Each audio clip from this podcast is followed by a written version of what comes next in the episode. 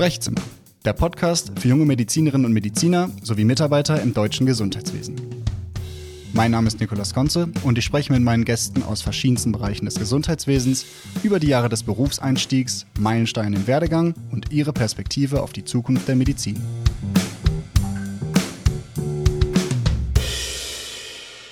Hallo und herzlich willkommen, liebe Zuhörerinnen und Zuhörer. Ich freue mich, euch begrüßen zu dürfen im Sprechzimmer, dem Podcast, in dem wir in entspannter Umgebung über die wichtigsten Themen des Gesundheitswesens sprechen können. Mein Name ist Nikolas Konze und ich freue mich heute, euch mitzunehmen auf ein neues Thema, ähm, eine Einleitung in die neue Staffel des Podcasts unter dem Titel Medizinische Versorgungszentren, Investoren und Ärzte, Ausverkauf der ambulanten Medizin. Das ist ein bewusst provokant gewählter Titel. Wir wollen uns ähm, in den nächsten Folgen mit verschiedenen Gästen aus unterschiedlichen Positionen dem nähern. Und ich bin ganz gespannt, da wirklich mit Menschen sprechen zu können, die ähm, medizinische Versorgungszentren gegründet haben, aktuell dort tätig sind, als Geschäftsführer oder selbst tätige Ärzte äh, berichten können, was wir uns darunter vorzustellen haben und inwiefern es sich hier um eine neue Gestaltungsform der ambulanten Medizin handelt. Zum Beginn der Staffel möchte ich aber die Gelegenheit nutzen und noch ein bisschen Begriffsdefinition machen und uns auch rechtlich verorten.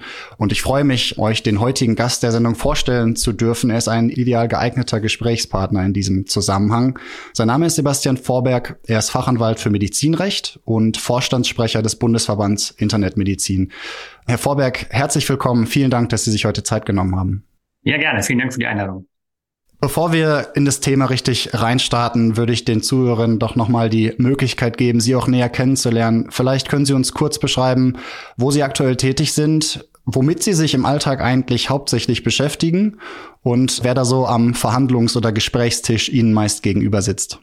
Ja, für das heutige Thema passt vielleicht ganz gut, äh, dass ich vor ungefähr 21 Jahren, 22 Jahren mich als Anwalt selbstständig gemacht habe und wir sehr zügig in die Idee kamen, medizinische Versorgungszentren auch zu beraten. Also wir haben die ganze, das ganze Medizinrecht gemacht, Ärzte, Praxen, Zusammenschlüsse, Kooperationen und da äh, war dieses Thema heute auch immer mit dabei.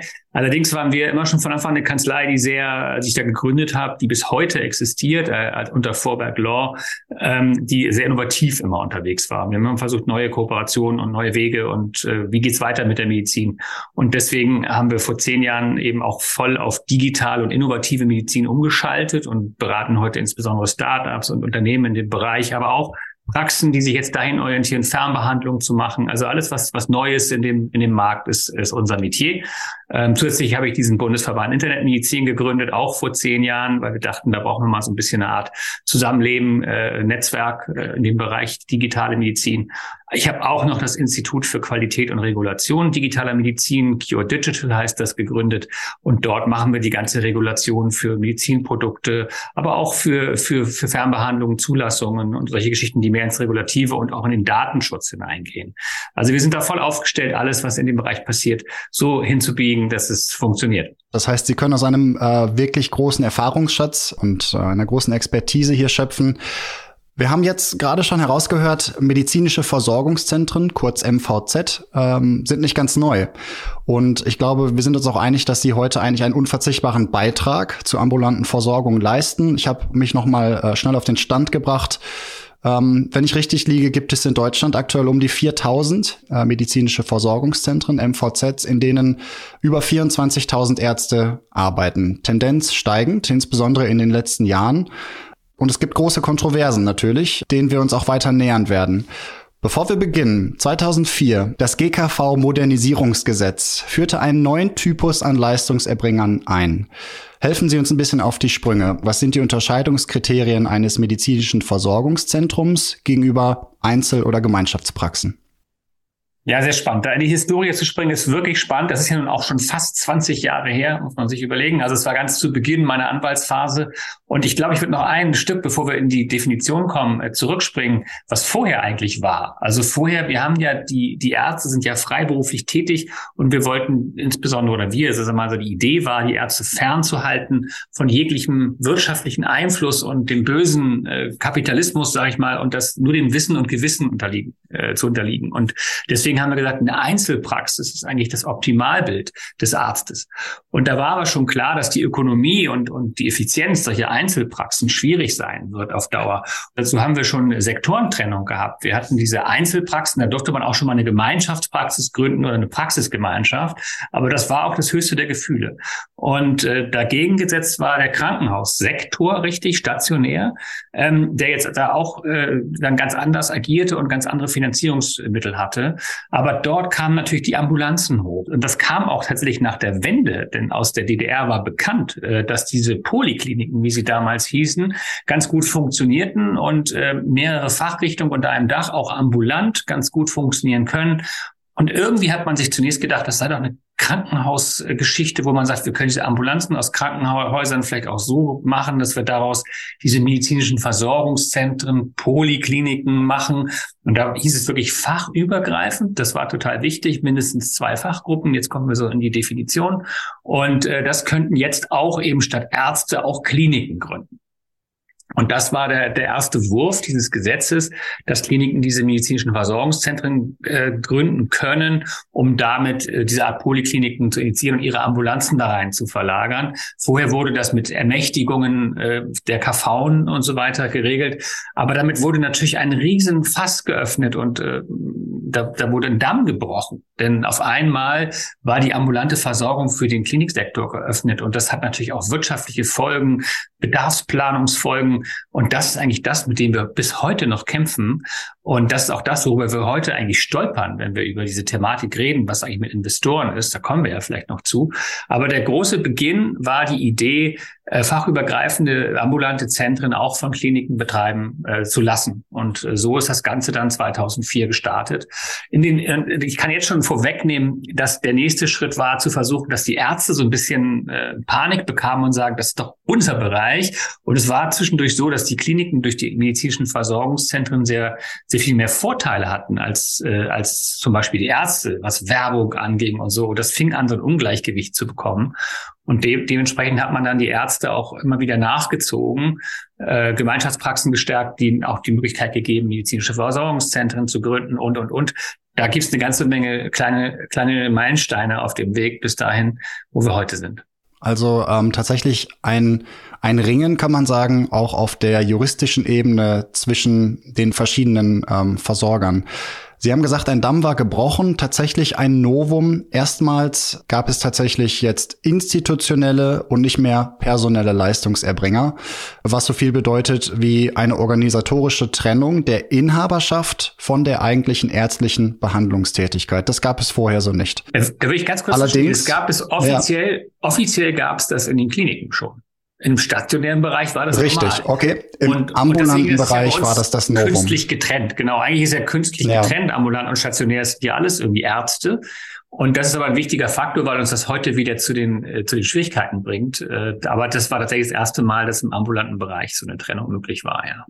Gegründet werden können solche medizinischen Versorgungszentren, auch das haben Sie gerade jetzt schon angeschnitten, von unterschiedlichen Personengruppen. Es können Ärzte sein, Kommunen, gemeinnützige Träger oder aber auch Kliniken. Wenn wir jetzt auf den heutigen Markt schauen, wer hat da eigentlich die Überhand? In welche Richtung hat sich das bewegt? Wem gehören medizinische Versorgungszentren heute?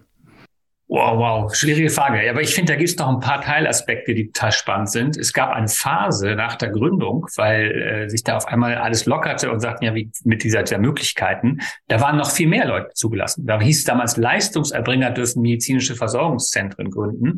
Und das waren zum Beispiel auch der Fußpfleger oder Fußpflegerin. Und äh, es waren auch die, die, keine Ahnung, die Physiotherapeuten.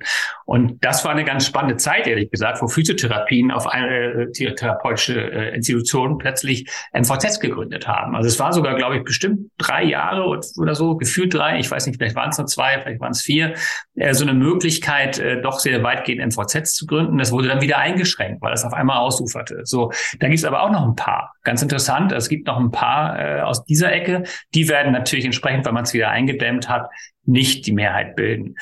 Äh, ursprünglich waren die Kliniken äh, die Herrscher diese, dieser Methode und äh, haben sich dort äh, weiß ich, in Hamburg, dann Asklepios und so. Und jeder hat sich so, die ersten waren ein bisschen zurückhaltend, weil die Ärzte total gegen, dagegen waren. Dann hatten die Kliniken Sorge, dass sie die Zuweisung der Ärzte nicht mehr bekommen, also das Wohlwollen nicht mehr haben und dass da, dass da Streit aufkommt. Dann haben sie erstmal keine medizinischen Versorgungszentren gegründet, äh, zu sagen, nee, wir sind hier loyal den Niedergelassenen gegenüber. Das war so ein bisschen so ein, ja wirklich fast ein Kriegsschauplatz. Und der hat sich aber immer mehr dazu entwickelt, dass Kliniken das gemacht haben und auch eigentlich jede Klinik heute auf ihrer Basis irgendwo ambulante Zentren gegründet hat. Wie weit es geht, das hängt ein bisschen von dem Ehrgeiz der Klinik ab, im ambulanten Bereich auch tätig zu werden. Aber das ist heute sehr anerkannt. Die Ärzte haben ein wenig nachgezogen. Es gab dann äh, immer wieder die Idee, dass Ärzte es genauso machen können und sollen. Und dann gab es sehr starke, auch fachspezifische Arztgruppen, die sich dann zu MVZ zusammengeschlossen haben oder auch ein bisschen dann gemixt. Also es gibt heute auch sehr starke arztgeführte MVZs. Und ähm, das ist auch, glaube ich, eine Sache, die ganz gern gewollt ist. Aber das driftet dann auch gerne mal in was, in was etwas, äh, sag mal, äh, institutionelles ab. Das ist nachher auch nicht mehr so so arztgeführt, sondern das hat dann auch heute mit Laboren und anderen Geschichten auch gerne äh, einen kleingewerblichen Touch dahinter. Das ist zwar grundsätzlich jetzt nicht möglich, weil die Ärzte ja von sich aus nicht gewerblich sind, aber es kann schon sehr, ist ja mal industriell werden. Und in den Klinikenbereichen äh, ist es klar, da ist es dann doch sehr sehr äh, kopf- und kaufmännisch gesteuert. Absolut. Ähm, und natürlich sprechen Sie es an, äh, in der aktuellen Diskussion der politisch geführten oder auch der berufspolitisch geführten Diskussion ist das Augenmerk häufig eher auf den Trägern, in den Investoren eben dahinter stehen, wo auch Investoren Gelder eine Rolle spielen. Ähm, und interessanterweise beobachten wir ja, dass es vor allem da eine Bündelung oder eine, ein Wachstum von MVZ-Strukturen gibt in denen man könnte sagen, es sich um investitionsbedürftige Fachbereiche handelt. Man könnte aber auch sagen, einfach sehr lukrative äh, Fachbereiche. Ich spreche von der Augenheilkunde, von der Radiologie, von der Orthopädie. Ein interessanter, also juristische, juristische Feststellung, die es in den zugrunde liegenden Gesetzen ja gibt, ist, dass der leitende Arzt weisungsfrei sein muss. Jetzt wäre natürlich interessant zu verstehen, was heißt weisungsfrei im rechtlichen Sinne und inwieweit, inwieweit ist das eigentlich möglich, wenn doch sozusagen die Investitionen, die Gelder, mit denen man arbeitet als Arzt, von jemand anderem stammen. Okay, da versuche ich ein bisschen auszuholen, weil da habe ich eine relativ spezielle Meinung. Also ich glaube ehrlich gesagt, das ist völlig in Ordnung, dass man das regelt, dass er weisungsfrei ist. Ich glaube, wenn man ins letzte Detail reingeht, ist es unmöglich. Äh, genau weil man in solchen Situationen natürlich wirtschaftliche Rahmenbedingungen hat äh, und welche Leistungen überhaupt angeboten werden und so weiter. Das liegt nicht alles im, äh, in der Herrschaft des leitenden Arztes. Dennoch finde ich es einfach gut, dass man von der Medizin her klar sagt, also ein kaufmännischer Leiter hat keine Ahnung, was jetzt im individuellen Fall mit einem Patienten zu tun ist. Das, das hat der Arzt zu verantworten. Dafür muss er ja auch haften.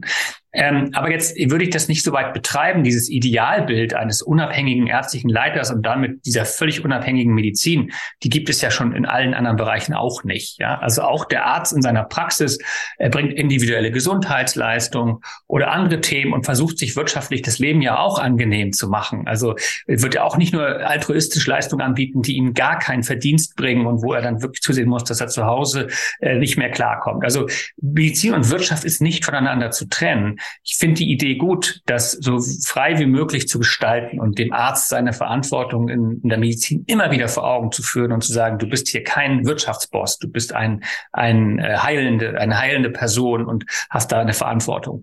Aber das sehe ich auch genauso für die Unternehmen, die das tun. Und in einem transparenten System äh, wird der Patient ja auch äh, das einfordern und sagen, natürlich will ich nicht nur irgendwelche Wirtschaftsbosse, die mir irgendwas verkaufen, ich will eine gute Medizin. Und da sind wir, glaube ich, in Deutschland so ein bisschen ähm, ver verbohrt in die Richtung, wir können doch nur, wenn wir den Arzt ganz freilassen, äh, auch eine wirklich unabhängige äh, Medizin schaffen. Ich glaube, dass es auch eine Möglichkeit gibt, mit ökonomischen Aspekten äh, Dinge äh, zu, auch mit Anreizen in diese Richtung so äh, auf den Markt zu bringen, dass, dass ich sage jetzt wirklich Markt, ja, dass wir da trotzdem eine gute und auch patientenorientierte Medizin haben. Dafür brauchen wir nur Qualität und Effizienz und äh, ein bisschen, also viel mehr Transparenz, als wir sie heute haben. Ich könnte noch mal eine, eine Anmerkung bringen. Das fällt mir jetzt dazu ein. auch das ganze System, wenn man guckt, ändert sich ja in diese Richtung. Also der Arzt ist heute viel lieber angestellt, der junge Arzt, als freiberuflich in seiner Praxis. Wir haben die Digitalisierung führt zu einer Patientenorientierung, zu einer Transparenz. Also ich könnte jetzt diese Liste noch sehr, sehr weit führen, aber ich glaube, die Entwicklung in die Richtung zu ähm, auch kaufmännisch und ärztlich geführten Unternehmungen ist eine gute Entwicklung. Ja, also eine ganz klare Meinung und ähm, im Grunde von der Argumentation natürlich auch nachvollziehbar. Ich denke, Sie sprechen Dinge an. Äh, ja, die Zusammenführung als Freiberufler, als Selbstständiger bedeutet immer ärztliche Entscheidungen für den Patienten richtig zu treffen. Auf der anderen Seite auch eine gewisse Verantwortung gegenüber dem eigenen Praxisbetrieb, den Mitarbeitern oder der eigenen Familie zu haben. Ähm, es gab ja tatsächlich im Jahr 2020 ein Rechtsgutachten im Auftrag des Bundesgesundheitsministeriums, was sich eigentlich genau mit der Frage beschäftigt hat, zu schauen von der Entwicklung, von der Gründung der MVZ-Strukturen im Jahr 2004 bis zu dem äh, damaligen Zeitpunkt zu beleuchten, welche Veränderungen sind eingetreten ähm, und welches, welche Nachjustierung sollte der Gesetzgeber möglicherweise treffen. In diesem Gutachten wurde auch untersucht, ob tatsächlich ein Unterschied in der Versorgungsqualität beobachtet werden kann. Im Grunde wurde aber gesagt, es lässt sich keine ähm, unterschiedliche Versorgungsqualität ähm, erkennen. Würden Sie dem so zustimmen? Ja, dem würde ich, also ich bin da auch jetzt, ich kann das jetzt nicht genau äh, in jedes Detail gucken. Ich habe auch die Statistiken nicht selber besser, als was da vorgelegt wird. Aber ich finde es plausibel, sagen wir so. Ich finde es extrem plausibel. Und äh, weil warum soll das so sein? Warum soll man da so riesen, also auch jetzt die Idee, dass wir dann irgendwelche Einzelthemen äh, fördern und, und damit vielleicht äh, die Leute dazu bringen, jetzt ganz viel Radiologie mit sich machen zu lassen oder ganz viel Orthopädie oder ganz viel Augenoperation, ist ja eigentlich nicht richtig. Wir haben da ja äh, eine gewisse Grundlage, eine Indikation für. Und äh, wenn wir nicht in die individuellen Gesundheitsleistungen kommen, das heißt, die nicht von der Kasse gezahlt werden, sind es ja auch nicht Dinge, die man jetzt einfach verkauft und dann äh, funktioniert es viel besser. Was ich interessant finde, ist, dass man ja immer noch eine Bedarfssteuerung und Regelung durch die KV hat. Und äh, auch die Art der Bezahlung und all die Ebenen, die, die Budgetierung und, und auch die, die Punktsysteme und so weiter ja auch noch im Rahmen des, der Gesetzgebung und der Aus, Ausgestaltung der Selbstverwaltung steuerbar sind. Also selbst wenn man jetzt einen Unterschied feststellen würde, dass ökonomisch offensichtlich irgendwas einen riesen Anreiz bietet und wir da einen Wahnsinnsboom an Leistung haben, kann man den ökonomischen Anreiz ja auch ein bisschen zurückfahren.